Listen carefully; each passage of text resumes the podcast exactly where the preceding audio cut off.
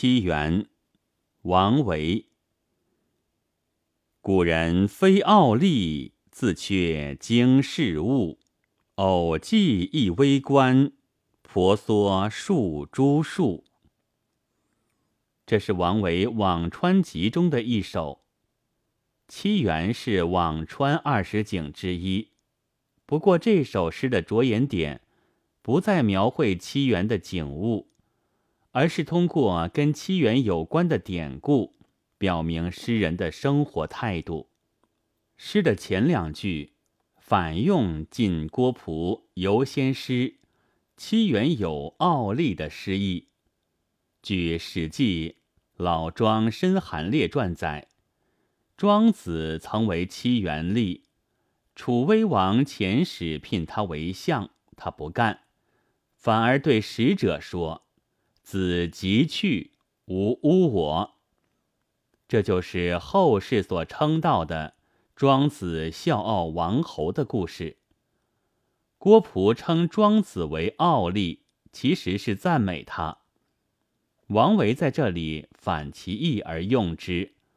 说庄子并不是傲立，他所以不求仕进，是因为自觉缺少经国济世的本领。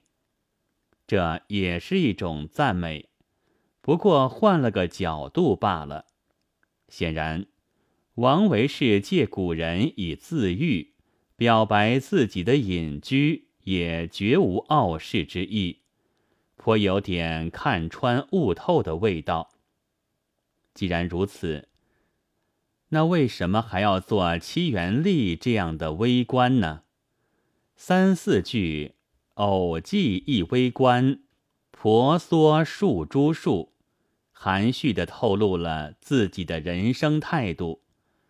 这两句意思说，做一个微不足道的小官，不过是行迹之偶迹而已。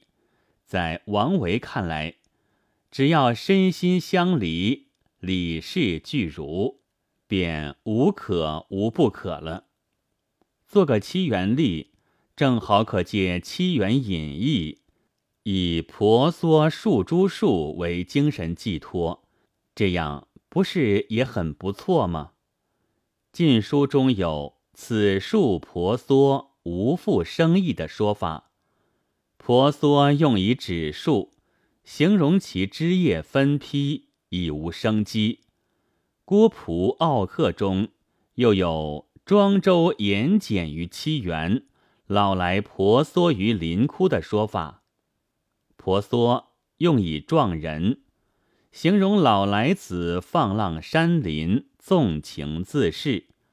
王维用在这里，似乎两者兼而取之，言树婆娑。是以树喻人，言人婆娑是以树伴人。总之，做这么一个小官，与这么几棵树相伴，隐于斯，乐于斯，忠于斯，又复何求哉？这就集中的表现了王维隐逸恬退的生活情趣和自甘淡泊的人生态度。诗的用典自然贴切，且与作者的思想感情、环境经历融为一体，以致分不清是咏古人还是写自己，深蕴哲理，耐人寻味。本文作者刘德仲，朗读：白云出岫。